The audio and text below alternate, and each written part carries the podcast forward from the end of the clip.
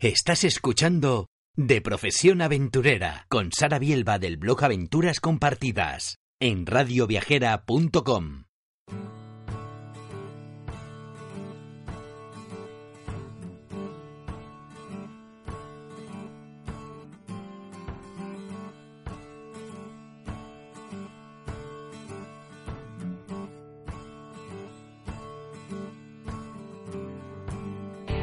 Bienvenido, bienvenida al programa de Profesión Aventurera.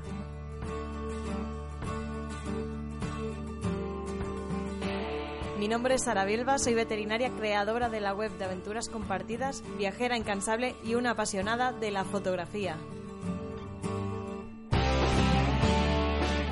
Este programa es para ti si como yo no crees en lo que la sociedad dicta que debes y no puedes hacer, sino en alcanzar sueños, coleccionar experiencias y atesorar grandes recuerdos.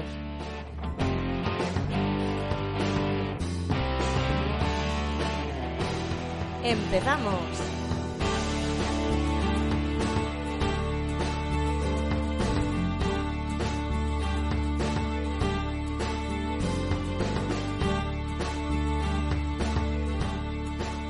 Muy buenas a todos aventureros, aquí estamos una semana más en De Profesión Aventurera y hoy tenemos con nosotros a mi colombiana favorita, Lina Maestre del blog Patoneando. Muy buenas Lina. Hola Sara, ¿cómo estás? Un gusto hablar contigo nuevamente. Y que lo digas. Ya pudimos disfrutar de otra entrevista con ella en la temporada anterior en la que nos contaba su aventura en autostop por el Círculo Polar Ártico. Pero hoy vamos a hablar de su país natal, Colombia. Un país en el que podemos encontrar todo tipo de paisajes y que, según dicen los viajeros, es uno de los destinos con más encanto de Sudamérica. Imagino que te hace especial ilusión hablar de este destino, ¿no, Lina? Sí, me encanta. Me encanta hablar de, de, Colombia, hablar de mi país, hablar de las bellezas y de lo que tiene para ofrecer. Y como ya sabes que Colombia desafortunadamente tiene tan mala fama, entonces por eso me gusta hablar de Colombia y ser embajadora de mi país. Exacto, eso es un tema que vamos a tratar después y, es por lo que también me hace mucha ilusión y por eso te propuse este destino, porque se oyen también muchas opiniones eh, diferentes y qué mejor manera de conocer este país pues de la mano de, de alguien que es de allí. O sea, sí, es la opinión que para mí eh, más cuenta sin, sin lugar a duda. Vamos a comenzar, si te parece, hablando de un poco de lo que es la situación geográfica de Colombia y eh, para, que nos para que nos situemos en el mapa y qué zonas consideras que son las más importantes o imprescindibles de cara a planificar un viaje por este país. Yo digo que para las, las personas que van a viajar por primera vez a Colombia, eh, el eje cafetero y la zona del Caribe son imprescindibles, o sea, son, deberían conocerlos. El eje cafetero es toda la zona, la montaña donde se cultiva el café y pues la parte del Caribe. Aunque depende obviamente de los gustos de cada quien, ¿no? Porque Colombia tiene desierto, Caribe, Océano Pacífico, selva amazónica, montañas, ciudades, eh, ento llano, entonces depende mucho de cada persona pero eh, el Caribe y el eje cafetero considero que son dos zonas que se deben conocer. Yo la verdad es que hay dos zonas también que me llaman mucho la atención. No he estado en Colombia, por desgracia, pero espero estar pronto. Y uno es el Parque de Tayrona y el desierto de la Tatacoa. Me llaman muchísimo la atención esos dos destinos. Uy, sí, el Tayrona es un paraíso, es espectacular, es hermoso. Eh, y, el, y el desierto de la Tatacoa, a mí lo que me impresionó del desierto de la Tatacoa es que sí, es un desierto, pero tú no ves las dunas típicas que ves en el Sahara, por ejemplo, sino que son como montañas, eh, montañas, muchas montañas y relieves marrones. Entonces, eh, con un calor impresionante. y, y el desierto de la Tatacoa es, la verdad es que sí, tienes razón, vale la pena, vale la pena visitarlo. Me llama mucho la atención por eso que dices, que no es el desierto típico que tenemos en la cabeza y sobre todo porque cuando alguien piensa en Colombia, pues se le viene eso, el eje cafetero a la cabeza, ¿no? Un país súper verde y me llama mucho la atención estas zonas que siempre como que nos rompen un poco los, los esquemas, ¿no? Que no te los esperas encontrar para nada. Totalmente, exactamente, de acuerdo. Si no tengo mal entendido, en Tairona, aparte, también eh, podemos encontrar algunos grupos indígenas, ¿no? ¿Qué opinas de esto? ¿Crees que es un poco eh, teatro para el turista eh, que es, o que está bien, que, está enfocado de cara al turismo responsable y sí que nos aconsejas conocer esta parte de la cultura, ¿no? De Colombia? Claro, de hecho ellos viven ahí, esa es su zona, esas son sus tierras. Lo que, lo que pasa es que todo el, Parque de Tayrona, Ciudad Perdida, sus alrededores, hacen parte de la Sierra Nevada de Santa Marta y la Sierra Nevada de Santa Marta es tierra sagrada para cuatro grupos indígenas. Son cuatro grupos indígenas que, que, los, que habitan allí. Se dice que son las cuatro bases de la Sierra Nevada, cada grupo indígena. Em, y por eso uno siempre los ve en el Tayrona, en Ciudad Perdida, en Minca, en toda la zona que está en las estribaciones de la montaña. Entonces, eh, no, en realidad ellos no van ahí solo para, para el turista, sino que ellos han estado ahí desde hace siglos. Vale, perfecto. O sea que todavía conservan ¿no? de sus tradiciones, su forma de vida y que para nada están fingiendo para que para los que vienen ¿no? a, esa zona ellos viven así y, y es fácil el, el, contacto con ellos. Quiero decir, eh, se abren al turista, ¿no? O sea, ellos están dispuestos a mostrarse tal cual son ellos. Sí, sí, es, es, es fácil hablar con ellos. Algunos, algunos no hablan muy bien el español, pero pues otros sí, pues la, gran mayoría de hecho. Eh, se da el caso de que en algunas partes cuando hay muchos turistas, que los turistas quieren tomarles fotos, entonces ellos les piden dinero a los turistas para la foto, ¿no? Es como no se dejan tomar fotos si el turista no les da dinero. Pero si hay un turista que llega, digamos así, sin la cámara directo, a que venga a tomarle la foto enseguida y quiera hablar con ellos o preguntarles algo, eh, son un poco tímidos, pueden algunos ser tímidos, pero en realidad es muy fácil el contacto con ellos. Eh, eh, así que no hay ningún problema de no acercarse, no hablar, si tienes alguna pregunta, si quieres saber algo, preguntarle alguna dirección, la verdad no es difícil contactar, tener contacto con ellos. Eso que has comentado antes es muy importante, que a veces la gente es un poco agresiva con el tema de la fotografía, hay que saber hacerlo eh, de una forma educada y también cada uno eh, tiene que ser consciente de en qué situaciones sí y en qué situaciones no, ¿no? O sea, yo, por ejemplo, esto sí que lo llevo muy a rajatabla con el tema de los niños, por ejemplo, a no ser que tenga una relación especial con ese niño que, que la haya conocido previamente y demás, que me haga, eh, que, que haya un contacto previo, no me gusta sacar fotografías a los niños. Y bueno, en general con todas las personas me gusta mucho más conocerlas primero y, demás antes de tomar ninguna foto. Y eso también se nota después en el resultado de la fotografía, por cierto. Transmite muchísimo más un retrato de alguien al que has conocido previamente o te has tomado la mínima molestia de saber un poco más sobre esa persona que intentando hacer un robado ahí a escondidas y así no suele quedar bien, la verdad. Totalmente, exacto, estoy de acuerdo. Como prefiero tener el contacto y ya después poco a poco ir acercándose, ir como ganando su confianza, ¿no?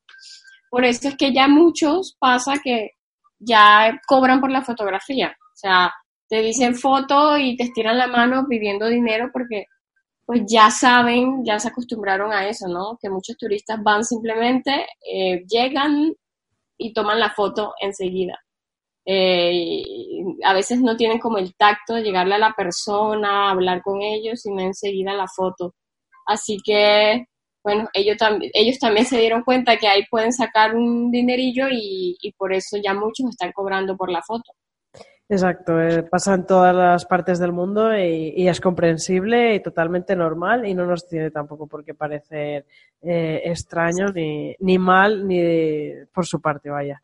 Eh, aparte de, la naturaleza tan brutal que estamos diciendo que tiene Colombia, también es bastante conocido por sus ciudades coloniales. ¿Cuál dirías que, es recomendable visitar? Aparte de Cartagena, que es como un poco la más, la más famosa, no sé si, si es tu favorita o no. Cuéntanos un poquito más sobre las ciudades de Colombia.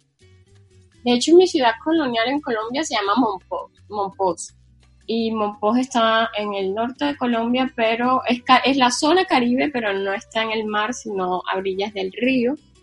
Y Monpós es muy conocido porque dicen que ahí se inspiró Gabriel García Márquez para escribir algunas de sus novelas. Eh, y de hecho uno va a Monpós y es como un pueblo detenido en el tiempo. Ese es mi favorito.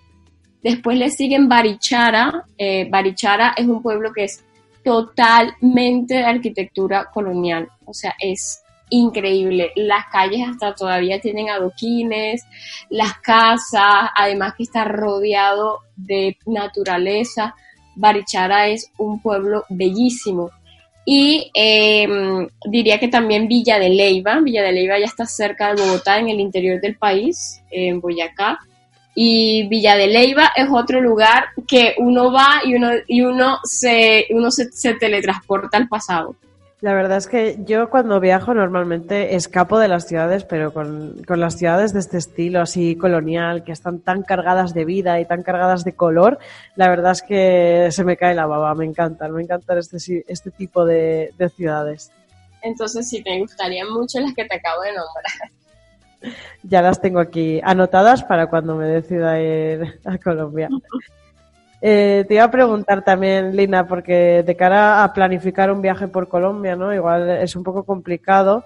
Eh, ¿Cuánto tiempo crees que, que, es necesario para visitar el país? Ya sé que depende un poco, ¿no? De, de lo que de los gustos de cada viajero, pero aproximadamente dirías que con una semana es suficiente, más o menos, para hacerte la idea del país, o hace falta muchísimo más tiempo. Bueno, Mira, yo por ejemplo, yo personalmente recorrí Colombia durante siete meses eh, a mochila y, y me faltó. y me faltó todavía porque Colombia hay tanto para ver y tanto para hacer, es impresionante.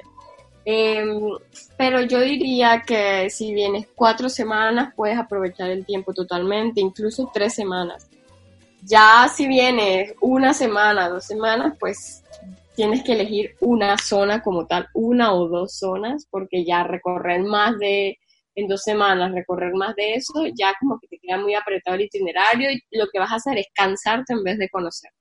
Entonces, em, yo diría que entre 15 días, un mes, eh, se pueden conocer una o dos zonas y si quieres más, por ejemplo, eh, o más, de más regiones, eh, te quedas dos meses, incluso los tres meses, gente que se queda tres meses en Colombia y dice, me faltó, todavía me faltó.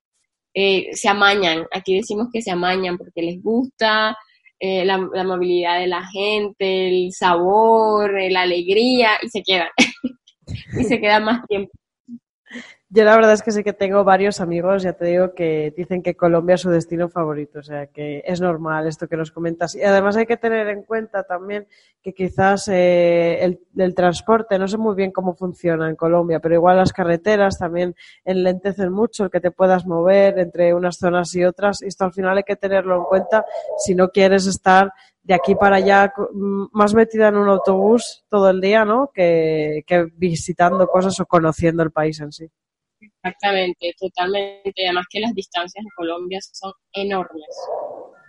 Eso es, que es un país bastante, bastante grande al final. Eh, ¿Y qué, me dirías sobre cuál es la mejor época para viajar a Colombia? Porque eh, con Sudamérica, como no lo tengo tan, tan trillado, que, bueno, tan, tan trillado que no he ido nunca a Sudamérica, sí que está en Centroamérica, pero no en Sudamérica. Y sí que me despista un poco eso, el saber cuándo es la mejor época para viajar a cada país? Eh, bueno, yo siempre digo que todo el año es buena época para venir a Colombia, porque aquí no tenemos estaciones, pero por ejemplo, eh, lo que es septiembre, octubre, noviembre eh, es época de lluvia, entonces hay en muchos lugares donde llueve bastante o llueve casi todos los días. En diciembre es temporada alta en Colombia porque son las vacaciones de los colombianos. Eh, en enero ya los colombianos vuelven como a su vida eh, laboral y, los estudiantes entran nuevamente a, a, sus universidades o colegios, pero pasa que enero, febrero son las vacaciones del hemisferio sur, entonces de Argentina, de Chile, de Uruguay, de Brasil, vienen acá a Colombia también. Eh, hay que tener en cuenta que es un país católico, así que Semana Santa es temporada muy alta. Y, Colombia es un país con muchísimos festivos, muchísimos. Creo que es uno de los países con más festivos en el mundo. Eh, así que eh, los festivos, obviamente, el precio se incrementa un poco. Pero si es por cuestiones de clima, solo tener en cuenta la época de lluvia y si no, todo el año aquí está bien venir. Eso es una buena noticia para los españoles porque normalmente, bueno, en Navidad sí que tenemos, sí que tiene la gente vacaciones, pero cuando más pueden viajar es en, verano. Entonces, por lo que comentas, pues se puede viajar en verano sin ningún problema.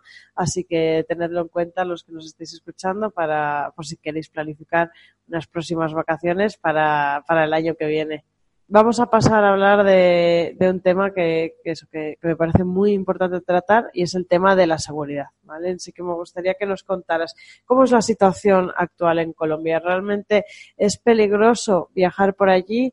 Y también, eh, tanto si eres chica como si eres eh, chico, pero sobre todo si eres chica, ¿aconsejarías eh, viajar sola por Colombia? Em, yo conozco a muchas mujeres que están viajando solas en estos momentos por Colombia y yo misma viajé sola, los siete meses que recorrí Colombia, yo estuve sola. Em, y la verdad, mm, nos ha ido muy bien, a mí también. Eh, creo que en Colombia en general, con Latinoamérica, hay que tener mucho cuidado en muchas cosas, ¿no? Eh, como todo país Latinoamérica, hay problemas de atracos, de robos, eh, de tener cuidado en, donde hay mucha gente, a que te saquen el celular, te quiten la billetera, te quieran engañar, cobrarte dos veces más del precio. Eso en general pasa en toda Latinoamérica. Em, en Colombia hay, ahora mismo hay menos que hace 10, 15 años, por ejemplo, pero hay zonas rojas, es decir, zonas donde no recomiendan ir a la gente, ni siquiera los mismos colombianos, ¿no?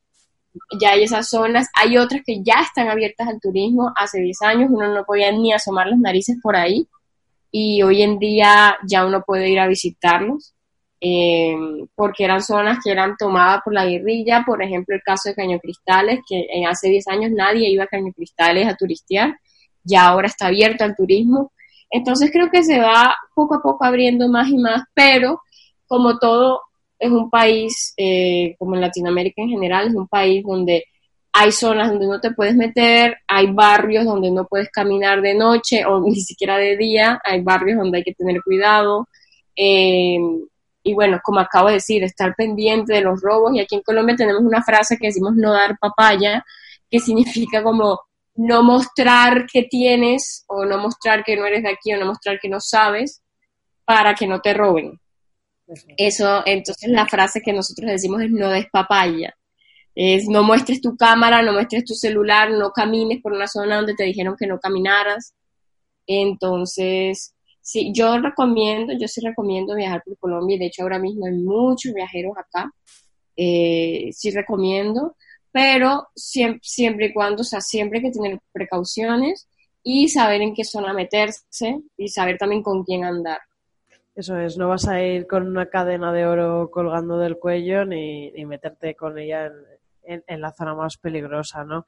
Esto sí que, sí que es importante. Yo eh, reconozco que estuve a punto de ir a Colombia eh, hace un tiempo, hace unos meses, pero iba a ir con los amigos y el plan era como siempre, ya sabes que a mí me gusta salirme un poco de las rutas ¿no? más conocidas, era meternos por zonas que a mí la verdad es que me daban bastante, bastante respeto y al final por eso decidí no ir con estos amigos. Ellos se metieron en zonas bastante conflictivas por suerte no les pasó nada, pero eh, es lo que tú dices, ¿no? Que hay que tener cuidado y algo muy importante que yo creo, ¿no? Que, es muy importante en todos los destinos, pero sobre todo eh, en este tipo de, destinos es que te intentes juntar siempre a gente local, que son los que más te van a saber aconsejar sobre dónde sí y dónde no. Exactamente, totalmente de acuerdo y para ello, pues eh, si, si de, así de primeras a la gente le da un poco de reparo, quizás al acercarse a la gente local o no, pues bueno, hay, plataformas como Couchsurfing que no te lo pueden poner más fácil, no tienes por qué alojarte en casa de la gente, simplemente puedes conocer a gente, eso es, puedes conocer a gente a través de esta plataforma y seguro que disfrutarás de muchísimo más de, del viaje. Exactamente, exactamente. Que es lo que me gusta hacer a mí, ¿no? Siempre en todas partes gente a través de Couchsurfing, así no vaya a dormir en la casa de ellos, pero está buenísimo para conocer locales y, y que te orienten un poco. Y si aparte puedes alojarte eh, con, ellos, pues bueno, también esto se, se nota en el presupuesto. Y también quería preguntarte eso, ¿no? Si dirías que es un destino barato eh, para conocer Colombia en cuanto a la comida, transporte, alojamiento y demás. Pues si vienes con euros y dólares, es un destino barato. Eh, para el colombiano, obviamente, viajar por Colombia es más costoso, pero, pero cuando vienes con euros y con dólares, el cambio te favorece bastante. Eh, Colombia no, por ejemplo, eh, eh, no es caro como Chile o Uruguay, que son muy caros, pero tampoco es tan económico como viajar por Bolivia, por ejemplo. Entonces está como ahí entre los dos. Eh, el transporte interno en Colombia es, al menos para nosotros los colombianos, es algo costoso. Aquí hay mucha montaña, entonces se demora uno una eternidad en carretera. Eh, em, hay, muchas curvas. Em, ya ahora se han desarrollado más, por ejemplo, las aerolíneas low cost, ya hay dos en Colombia, antes no había. Entonces eso ha ayudado un poco también a abrir otros destinos, a que la gente se pueda mover más eh, de una manera más económica. Ya hay más hostales, más hoteles, em, se va desarrollando un poco más el turismo, ¿no? Colombia se está abriendo mucho el turismo y eso también hace que algunos precios pues favorezcan a algunas personas, sobre todo cuando vienes con dólares y con euros. Vale, o sea que se puede, se puede viajar sin ningún problema con presupuesto mochilero, vaya, aunque tampoco sea el destino más barato de Sudamérica, pero que más o menos, si te lo montas bien, es más que asequible. Exactamente, se puede. No es que sea barato como la India, pero, pero a ver, no es tan costoso como, no sé, Francia o, Chile, si me entiendes. Entonces sí se puede. Vale, perfecto. Y ahora te voy a preguntar algo que ya sabes que a mí me encanta, ya lo, digo en todas las entrevistas, pero es que es verdad, es de las cosas más eh, que más me gusta de viajar y es el tema de la comida. Quiero preguntarte por la gastronomía de Colombia, porque la verdad es que no tengo ni idea de qué es lo típico que se come allí.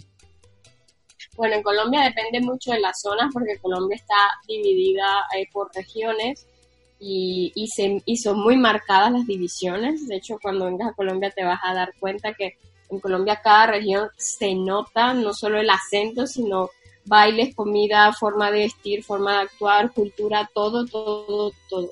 Entonces, por ejemplo, en la costa, yo soy de la costa, entonces en la costa comemos mucho, como en la costa tenemos mucha influencia africana, entonces comemos mucho lo que viene todo del plátano verde, que es, por ejemplo, patacones, eh, platanito, tajadas, todo eso viene del plátano verde que en realidad lo puedes encontrar como en toda la zona del Caribe, pero es porque eso, eso, eso es influencia de los esclavos africanos eh, que vinieron en la época de la colonización, ¿no? Eh, y, por ejemplo, en el interior de Colombia, como ya es más frío, está sobre los Andes, entonces hay un plato típico que se llama el ajiaco, que es como una, digámosle que es una sopa, pero parece más una crema con trozos de pollo, mazorca, muchas verduras, papa, yuca, eh, tiene todo eso adentro, eh, hasta crema de leche le, ponen. Y, bueno, yo creo que eh, comemos muchos mariscos, sobre todo en las zonas costeras. Em, ¿Qué más? Se me escapa, se me escapan muchas cosas, pero, pero depende mucho de las regiones. Y tenemos eh, obviamente comemos empanadas, muchas empanadas, comemos muchas arepas, tenemos mm, más de, no sé, 50, 60 tipos de arepas diferentes. Y, y papa. en Colombia hay muchísimos tipos de papa. Hay más de 300 eh, tipos de, frutas, perdón, iba a decir verduras, de frutas diferentes. Entonces, el que le guste la fruta y la fruta exótica, Colombia eh, va a ser el paraíso de la, va a ser el paraíso porque hay de todo tipo de fruta y todo el año, porque aquí no dependemos de las estaciones para tener una fruta, aquí hay todo el año. Y como tenemos varios pisos térmicos, entonces eh, eso también ayuda a, tener muchas frutas y muchas verduras durante todo el año. Madre mía, qué bueno. Me han entrado unas ganas de, tomar un batido de estos multifrutas, qué rico. Una gastronomía súper variada por lo que veo. Yo no me esperaba eso, pensé que era eh, más eh, sencilla, pero vamos, que por lo que nos estás contando hay para todos los gustos y para todos los sabores. Sí, la verdad es que sí, para todos los gustos, todos los sabores. Por ejemplo, en la zona de Antioquia, en la zona del eje cafetero, Antioquia tiene la bandeja paisa. Y eso, Dios mío, eso es una bomba porque es un plato gigante que trae muchas cosas. Trae muchísimas cosas. Y es, eso dicen que el que venga a Colombia tiene que probarlo si sea una vez, la bandeja paisa. Yo ya de verdad que, me muero de ganas, no solo por conocer Colombia, sino por probar todo esto que nos estás comentando. Y ahora que estamos hablando ¿no? de, viajar por Colombia, decir que Lina eh, está inmersa en, bueno, en varios proyectos y uno de ellos es que ha comenzado, bueno, ya hace un tiempo, a organizar viajes en grupo por Colombia. Háblanos un poco de estos viajes grupales, Lina. ¿Es accesible para eh, todo el mundo, solo para la gente que vive en Colombia, eh, para chicas, para chicos? Eh, sí, los viajes grupales, estoy organizando viajes grupales, son solo para chicas. Este es el tercero que voy a hacer. De hecho, nos vamos a Cartagena.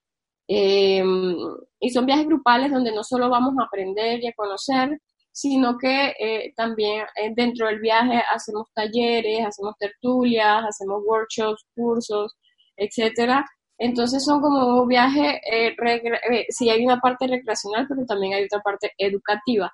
Y enfocándose más que todo en la mujer, eh, en la mujer que quiere, que con ganas de viajar, que quiere emprender, que quiere viajar sola, que no se atreve, que aún tiene muchos miedos.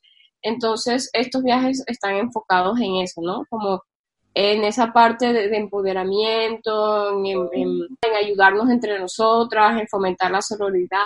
Entonces, sí, estos viajes ya estoy, ya este es el tercero y el próximo año espero hacer más y espero hacer el primero internacional. Seguro que vendrán muchísimos más y además en esta misma línea que, me parece maravillosa, ¿no? De, ayudar a otras mujeres a quitarse miedos, a quitarse tabúes y a salir a descubrir el mundo. Acabas de sacar hace muy poquito también eh, tu libro, tu primer libro, que la verdad es que se te tiene que, iluminar la cara, ¿no? De, decir que ya tienes por fin eh, un libro, que es algo con lo que todos soñamos, que es El arte de viajar sola. Exactamente, el arte de viajar sola, eh, que de hecho lo saqué ya hace un mes y se me agotaron las primeras, las copias que imprimí. Em, se trata, es un libro que cuenta un poco mi experiencia de durante cuatro, más de cuatro años viajando sola, sino que también sirve como un manual para el antes, durante y después de un viaje en solitario. Y bueno, es una autopublicación, es totalmente independiente, no lo saqué con ningún editorial, entonces yo soy la que estoy haciendo todo el trabajo, desde la escritura, el diseño hasta el mercadeo, se vende a través de mi tienda, a través de mis redes sociales, de mi blog, em, y, pues nada, eh, hay envíos a todo el mundo, eh, hice varias, una gira de presentaciones en Colombia y me, me sorprendió porque tuvo una linda acogida, la verdad fue muy bonito. La verdad es que eres una crack, todo hay que decirlo, y os recomiendo de verdad, ya lo habéis oído, que envía el libro a todo el mundo y si estáis dudando de si viajar solas o no, y aunque ya tengáis experiencia, la verdad es que es un muy buen regalo para vosotras mismas y para, para estas navidades, si se lo queréis regalar a algún familiar, tenerlo en cuenta porque merece muchísimo la pena. Ahora mismo te encuentras en Colombia pero ¿cuál va a ser tu próxima aventura? Porque estoy segura de que ya tienes algo en mente. Sí, sí, sí, ahora estoy en Colombia, pero eh, ya la otra semana me voy para Brasil, voy a estar en Brasil y de Brasil vuelo a Europa y de Europa voy eh, a pasarme a Kenia y a Tanzania, voy a estar dos meses allá, en Kenia y en Tanzania. Te odiamos mucho ahora mismo todos los que te estamos escuchando. Pero a la vez también nos alegramos muchísimo por ti. Si, si aún no seguís a Lina, recordad que eh, tanto su blog como en redes sociales la podéis encontrar como patoneando y así podéis eh, moriros de a un poquito más de, la envidia y seguir sus aventuras, encontrar inspiración, porque la verdad es que esta chica inspira muchísimo a la hora de viajar, de viajar de una forma responsable y, y de vivir los viajes de verdad como, como hay que hacerlos. Así que nada, os invito de verdad a que la conozcáis un poquito más. Nos tenemos que despedir ya, Lina. Me ha encantado, como siempre, tenerte aquí y, entrevistarte. Espero que para la próxima temporada nos cuentes algo sobre Brasil o sobre Kenia o sobre Tanzania, sobre otro de los muchos viajes que están por venir. Y nada, agradecerte como siempre que nos hayas concedido eh, un ratito de tu tiempo para poder hablar de, de tu maravilloso país. Ay, Sara, muchas gracias a ti por la invitación y tú sabes que pero uno primero, eh, espero encontrarte en alguna coordenada del mundo y dos, siempre que queramos hablar y al contar mis experiencias de viaje, yo encantada. Eso espero, espero yo también poder darte un abrazo enorme donde sea, ya te digo, en el continente que sea y como sea, pero cuanto antes mejor. Exactamente. Un abrazo enorme, Elena. Un abrazo, chao. Chao, chao. Recordad que aparte de en Radio Viajera también podéis encontrarme en mi web de aventurascompartidas.com, un lugar donde la exploración y la fotografía se cogen de la mano. Y si no, también podéis encontrarme a través de las redes sociales, sobre todo en Instagram, que es donde estoy más activa y donde voy compartiendo todas mis andanzas por el mundo. Y por supuesto, si tú también eres una viajera incansable y te gustaría compartir tus experiencias con nosotros, puedes contactarme que yo estaré encantada de entrevistarte. Y nada más por hoy. Muchas gracias por haber estado al otro lado y espero que lo hayas disfrutado tanto como nosotras. La próxima semana volveremos con más aventuras. ¿Y de qué hablaremos? Bueno, tendrás que esperar unos días para saberlo. Un abrazo enorme y nos vemos pronto en De Profesión Aventurera.